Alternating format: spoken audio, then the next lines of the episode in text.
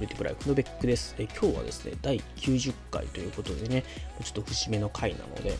メルマガブログ、ポッドキャストと YouTube を今後どうしていくか一人会議っていう形で、えっとね、いろんなことやっちゃって、今少し自分でも活動がいろいろとっちらかってしまってるなと思うところがあるので、まあ、これをですね、少し、えー、整理をする形で、えっとまあ、どのメディアでどういうことをやっていこうと思ってるかとか、まあ、うんどの目でね、なんか戦略的なものとかをちょっと考えながら、うん、今後どうやってこういうメディアを使って情報発信していこうかなっていうのをお話ししたいなというふうに思っております。で、えっと、冒頭でございますけども、ちょっとお知らせじゃないな、お願いがございます。あの、今ですね、 Japan Podcast Awards 2020というやつのあのリスナー投票というのを、えー、受け付けているということです。あの、去年もね、あの Japan Podcast Awards 2019というのが、この時期にですね、えっ、と、やられておりまして、で、まあ、そこで、えっ、と、大賞を受賞したあのコテンラジオっていうのがあるんですけどね、それがもう、まあ、みんなこうこんな面白いラジオがあったのかっていうのをね発見して僕の周囲の人たちもねみんなコテンラジオ聞いているんですけれどもあの、まあ、そういう良いポッドキャストを見つけ出すというか、まあ、それにちょっとこうスポットライトを当てる的なね感じでやられてるんであろうこのポッドキャストアワーズってやつがあるんですけれどもあのそれのですねえっと、いわゆる対象だとかなんかベストパーソナリティ賞いろんな賞があるんですけど、それのための実践エントリー期間っていうのはすでに終了していて、で、僕、実践エントリーをですね、し忘れていたので、あの、まあ、そういった賞はちょっと、まあ、いずれにしても、あの、実践エントリーしてたとしても多分厳しかったと思うんですけれども、あの、まあ、はい、あの、ちょっとそれは今回はダメで、なので、えっと、なんかこのリスナー投票っていうのはね、あの、リスナーさんが選んだポッドキャストで得票数が多かったものっていうのが、まあ、まあ、ランクインしていくというような形なので、まあ、あの、もしよろしければですね、この、えー、ベックサックスレイディオもですね、えっと、リスナー投票で、あの、このポッドキャストいいよって推薦していただけるとですね、もしかすると、いや上位10位にね、入ったらね、なんか出てくるんですけど、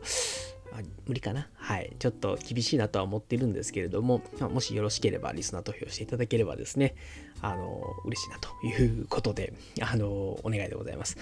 はい。で、まあ、いずれはですよね、こういう、 Japan Podcast Awards 2023ぐらいにね、あの、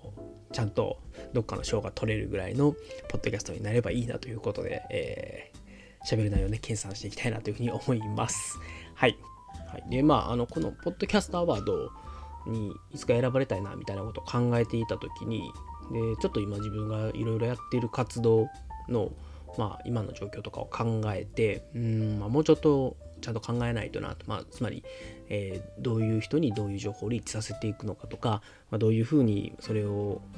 まあ、必要としている方に届けることができるのかみたいなのをちゃんと考えないとなと思って、まあ、今回は、まあ、その辺をですね、えー、一人会議ということで、一人でいろいろ考えたことをお話ししていこうかなと思っています。で、あのー、実際のところ、そんなに数っていうのは気にはしてはいないんですね。でどっちかというと、やっぱり僕がこうやって話すこととか、何かブログに書くことにいいなと思ってくれる方、あるいはそういうのを必要としている方に情報を届けたいなと思っているので、まあ、それがあの1000だとか1万だとか100万だとか、そういうのはね、数の高っていうのは正直そんなに重要ではないですと。まあ、ただ、あのある程度、その、まあ、広く知られるようになっておかないと、あの、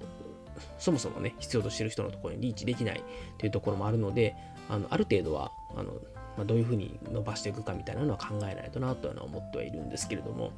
で、まあ、ちょっと今の各メディアの状況を簡単にお話しさせていただくと、YouTube がやっと114人登録いただいて、で、ちゃんとやり始めた時がもう初め多分50人ぐらいだったので、そこから行くと、まあ、倍以上に増えたということで、まあまあこの1年ぐらいでちょいちょい更新してきた中で、まあ、114人まで登録数伸びてきたのは、まあそれはそれであれいいなとは思いながら、まあ、もうちょっとこ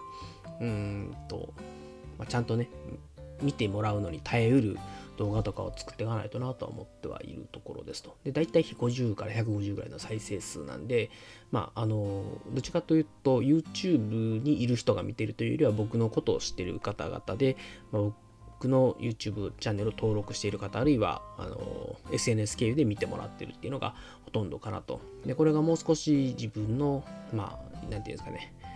うん、クラスターっていう言い方はよくはないかもしれないですけど、まあ、僕のことをすでにフォローしている人じゃないところに届けようとすると、まあ、もう少しやっぱり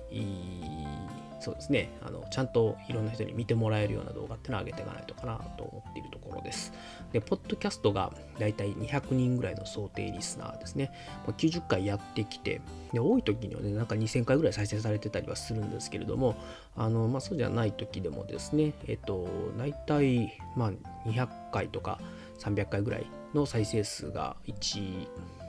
話あたりにあるので、まあまあ、あの、ポッドキャストの方はね、あの、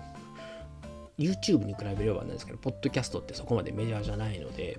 まあ、その中でそんだけ聞いてもらえてるのはすごいありがたいことだなと。で、メルマガが、えっ、ー、と、まあ、大体今13回かな、更新したんですけれども、配信したんですけれども、それで90人ぐらいの購読者がいて、えメルマガってどうやって購読者が増えるんだろうなっていうのを考えたときに、やっぱりまあブログとか、そういう SNS とかの活動を経て、あのメルマガ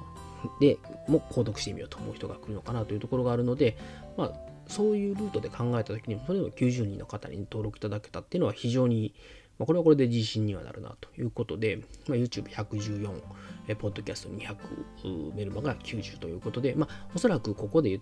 の人数っていうのは、何ですかね、えっと、おおよそ共通していて、多分このメルマガにこう購読してくださってる方の大半は、ポッドキャストも聞いていて、まあ、YouTube も聞いてくださってるのかなみたいな感じなので、まあ、これぐらいの今、まあ、募集団というかね、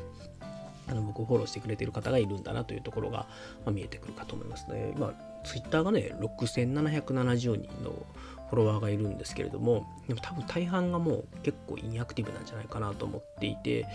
まあその辺から考えると、まあ自分の実態として今、あの僕の発信する情報を受け取ってくれる状態の方っていうのは、まあこんなもんなのかなという気はしているところです。はい。で、えっと、戦略的なものっていうとね、あの、例えば、あの、YouTube 考えたときに、あの、まあ、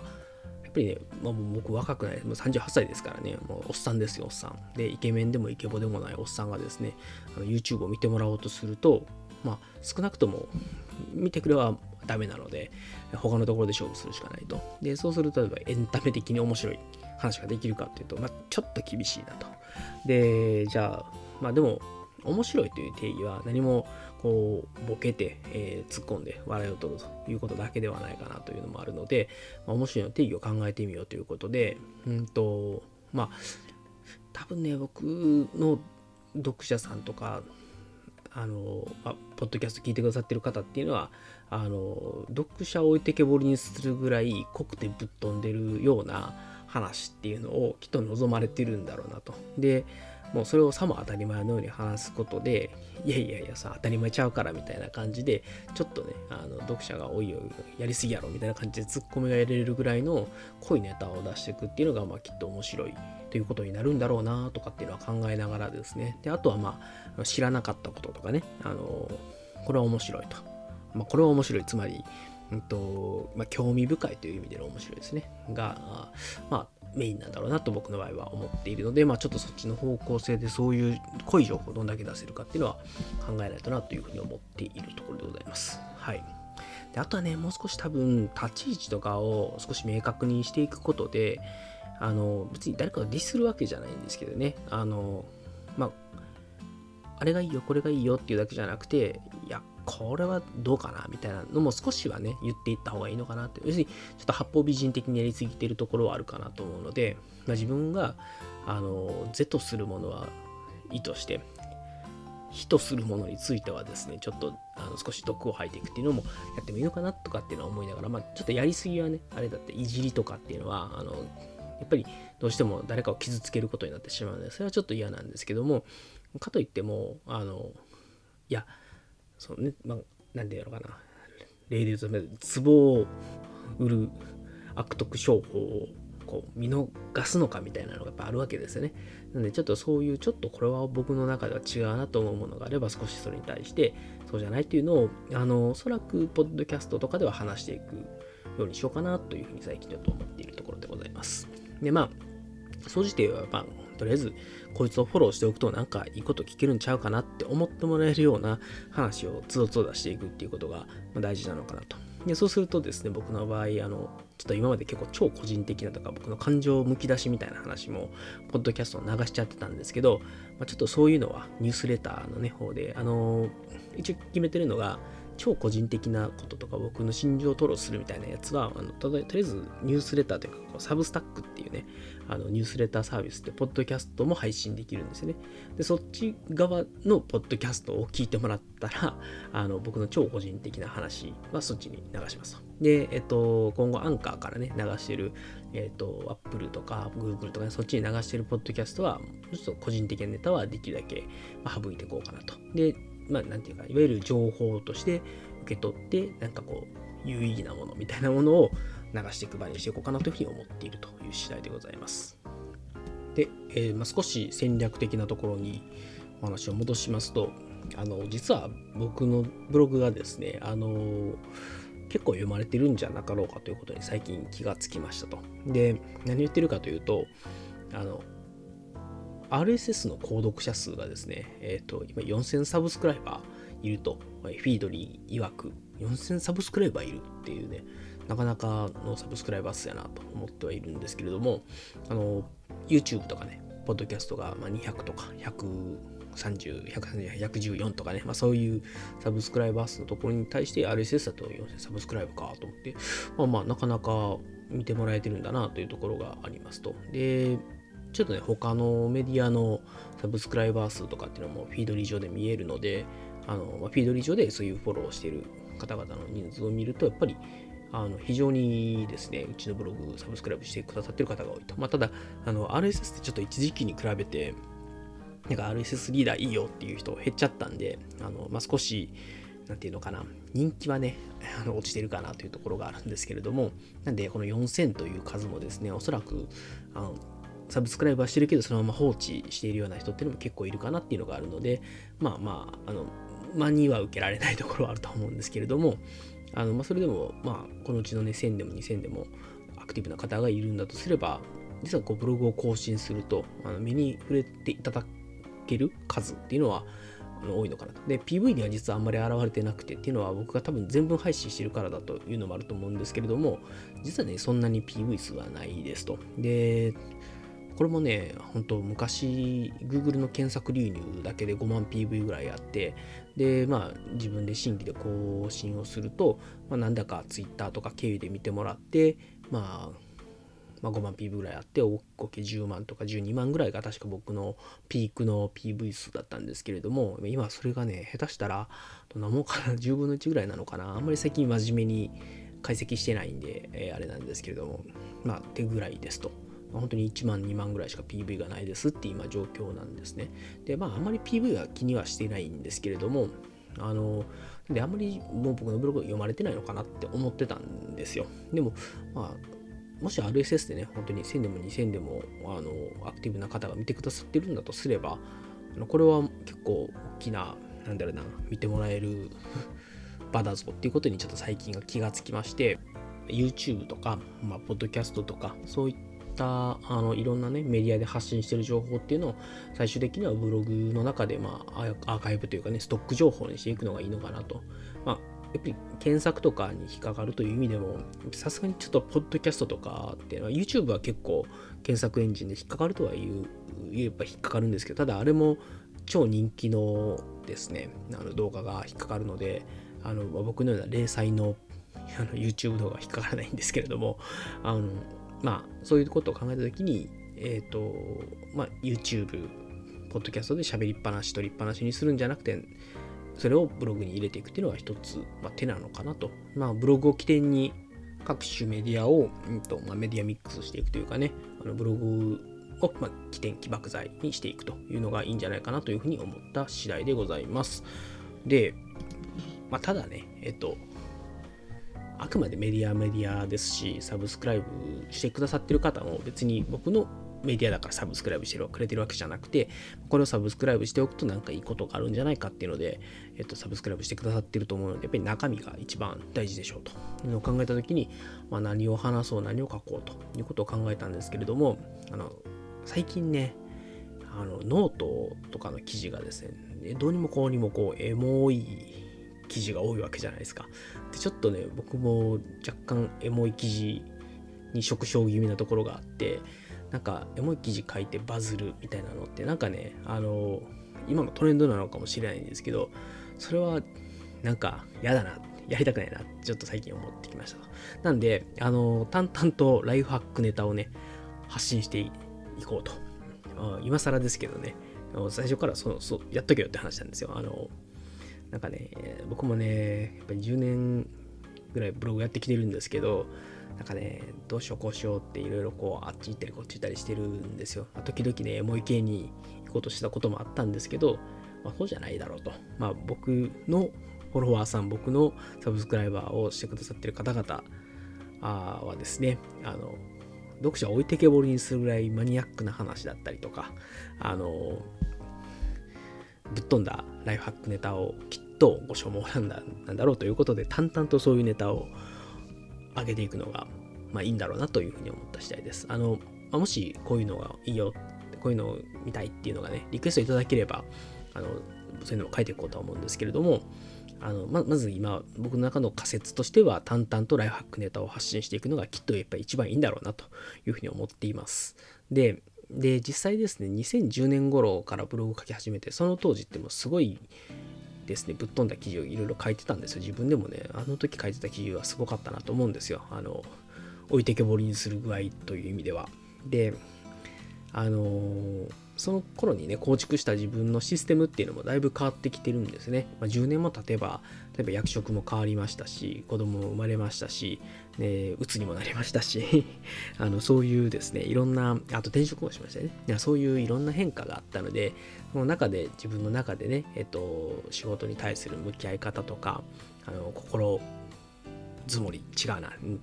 心構えとかね、えっと、そういうものも変わってきてるし、例えばアウトプットの仕方、セルフマネジメントの仕方、ライフログ、勉強、でお金についてとかね、で、まあ、育児とかのなんかリアリティみたいな話も多分できるとは思うんですよね。なんで、そういうちょっと今の自分だから出せること、やっぱり10年前の駆け出しだった頃の自分から、今だいぶ中堅どころに会社でもなってるし、多分ブログを書いてるこの界隈の中でも中堅どころっていうかね、あの、この言い方がね、えー、いいかわかんないですけどね、あの、10年経ったらですね、あのその頃、ブワーッと10年前ぐらいにこう勃興してきたですね、信仰の人たちがですね、今ほとんど残ってないんですよ。で、今残っているブログっていうのはやっぱり10年前に、えー、例えば100ブログがあったとすると、10、20ぐらいしか残ってないですね。他のブログはもう全部更新をやめてしまってますみたいな状態なので、あの気がついたらあの僕のブログが中堅どころになってますみたいな感じです。中堅どころちょっと変ですけどね、ライハック界隈ではまあまあ、あの、今も細々続けてるブログという感じになっているので、まあ、そういったところで少しちょっとですね、あの10年、この10年間の経験だったりとか、変化だったりとかっていうのを反映した記事っていうのをまあ変えていきたいなというふうに思っています。で、それからまあ、あの今、ちょっとブログの話をしてしまったんですけれども、YouTube とか Podcast を、まあ、どうブログと絡めていこうかなって考えたときに、まあ、やっぱりまあ、ね、前回ちょっとアウトプットのワークフローという話したときに、あの自分のアイデア段階でこういうことを書きたいなみたいなこういうことを話したいなみたいなのを思いついたものを思いついたままに出していく場としてこのポッドキャストっていうのを使っていてでこのポッドキャストを書く前にプロットをバーと書き出すんですよ一応ね。あのアウトライナーに。でその書き出した、えーと、ものをベースにメルマガで記事を書いてまあその何て言うのかな。ポッドキャストとメルマガっていうのはそのそのアイデアベースにただただ箇条書きにしたものををベースに作るコンテンツですと。で、それができるとメルマガっていう、まあ、また、これまたパーツみたいなものが出来上がるので、そのメルマガとか、まあ、そのプロットとかの情報っていうのを再び使って、ブログ記事を書いていくっていう感じで、えっと、まあ、ポッドキャストメルマガっていうのが、アイデアのすぐ先にあってでそれをベースにして今度はブログを書いていくという流れがまあいいのかなっていうのが今の考え方ですと。で YouTube はね、正直ちょっと悩んではいるんですよ。あのー、この、ポッドキャストと同時に撮る YouTube っていうのもまああるかなと思っているのと、まあ、ちゃんと準備をしてやっていく YouTube っていうのがあると思うので、あのー、まあ、全部が全部ね、えっと、ブログに書くネタを YouTube 化していくと大変だと思うので、あの、中にはねその YouTube で喋ったりとか動画で何かデモンストレーションをやったりする方があの文字だけで見るよりはいいかなと思うのは先に YouTube で動画を作ってでそれをベースに文字に起こすってことをやろうかなとは思ってはいるんですけれども、まあ、そういうもんじゃなければね、あの何でもかんでも YouTube にすりゃいいと思うんじゃないと思うので、あのポッドキャストメルマガから記事になったり、あるいはもう、ポッドキャストのメルマガもかまさずに記事にするようなものっていうのは当然出てくると思うんですけれども、まあ、そんな感じでですね、えっ、ー、と、アイデアがあって、ポッドキャストメルマガが出てきて、ブログになるもの、それから、えー、アイデアがあって、まあ、YouTube になって、まあ、ブログになるもの。でそれから、えっ、ー、ともうそういうものをかまさずにアイデアがあっていきなりブログになるものっていう感じの、まあ、3つぐらいのルートでブログ記事を書いていく、まあ、最終的にはもう全部ブログに集約していくっていうのが、まあ、いいのかなというふうに思っている次第でございます。はい。で、えっと、1点ちょっと思っている、これはまたちょっと作戦的なものですね。まあ、戦略に対して戦術になってくると思うんですけど、あの、ポッドキャストとか、あとね、ブログもそうですよね。で、動画もそうなんですけども、そういうものを、えっと、もう自ら何かこう啓蒙していくのがいいんじゃないかと。啓蒙って言ったらですけど、つまりは、あの、そういうのに興味を持ってくれる人をそもそも増やしていく。で、まあ、いっそ自分のね、えっと、読者が増えなくてもいいやと。で、思ってるのは、まあ、その、例えば、ブログをもっと定期的に読んでもらうっていう意味において、RSS 便利ですよっていうのを、本当にね、10年前はね、RSS 便利ですよってみんなやってたんですよ。で、今、ちょっとこの前、Google で検索してみたんですけど、RSS リーダーとか RSS について書いてる人ほとんどいないですよね、今ね。まあ、やっぱり一巡してしまったのかなというところがあるので、あの今からまたちょっと RSS を使った情報収集とかを 改めてこうやってやると効率よく情報を集められますよみたいな話をするとかですね。でそれから、あのまあ、ポッドキャストとか、YouTube とかを使って、まあ、勉強したり情報収集したりするのはこういうふうにやれば便利ですよみたいな話をまあブログとかでも書いていくしあと、まあ、僕の場合あのオールアバウトとかでも書かせてもらえるチャンスがあるのであのつい昨日かな、えっと、オールアバウトで、えっと、動画学習についてみたいなあの記事を書いたんですけれどもあのそれもですねあの一つちょっとこう YouTube とかあるいはまあユーデミとかね、そういうものに興味を持つ人を増やしていきつつ、まあ、自分の YouTube チャンネルに人が流れれば嬉しいなみたいな活動もしていこうかなと。まあ、ポッドキャストも同じようにオールアバウトとかね、そういうところで書いていこうかなっていうのもあります。なんで、えっと、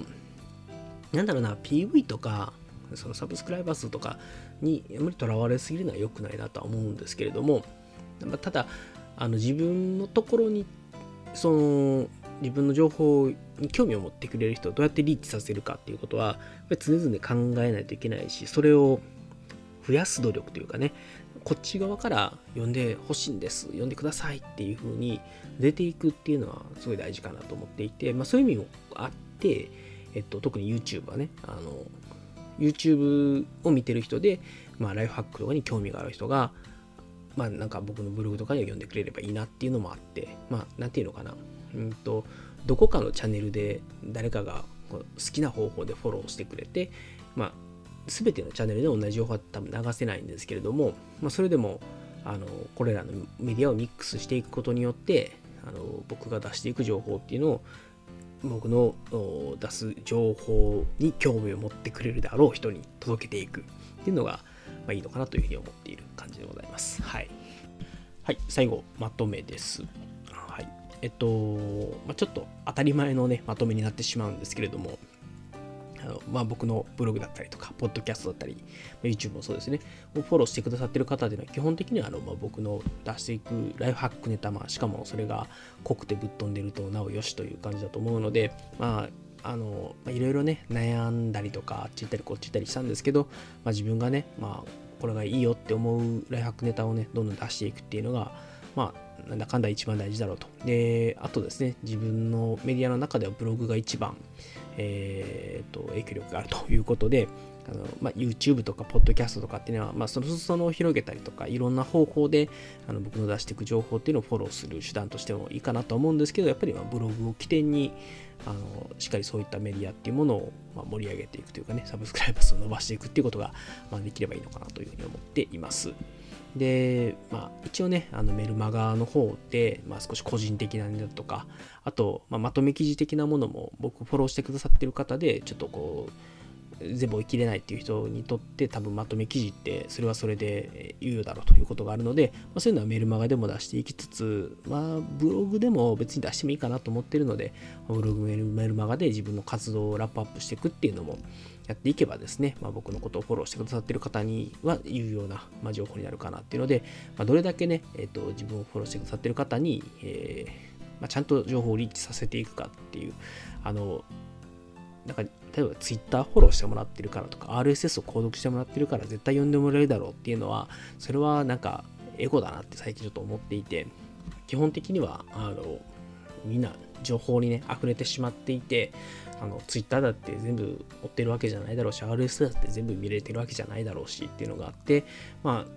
ぱりそういう情報方ね情報が溢れてしまっている時代においてはあのやっぱりいくつかの方法を使ってこういうことやってますよっていう情報を出していく。まあ、しかもそれがあの受け取る側にとって分かりやすいとか興味を求められる形。まあ、例えば Twitter に流すときも更新しましたポンって出すんじゃなくて産業まとめ記事を書くとか。で、あのメルマガでね、まとめ記事書くときにも、リンクだけ貼るんじゃなくて、こんなこと書きましたよとかっていうのを、まあ、一言添えるとかね、そういうちょっと一手間を入れていって、まあ、自分のやってることに興味を持ってもらって、見てもらうっていう、まあ、そういうことがまあ大事なんだろうなと、まあ、情報型時代においては、やっぱりこの力やっぱりこういうものを作りました、見てくださいっていうのをちゃんとやっていく姿勢っていうのがね、大事かなって最近ちょっと思っているので、あの、メルマガとかブログでもそういうことをラップアップしていく、あるいはツイッターとかでもあの少しね、丁寧に記事紹介をしていくとかっていうことを、まやっていこうかなというふうに思っています。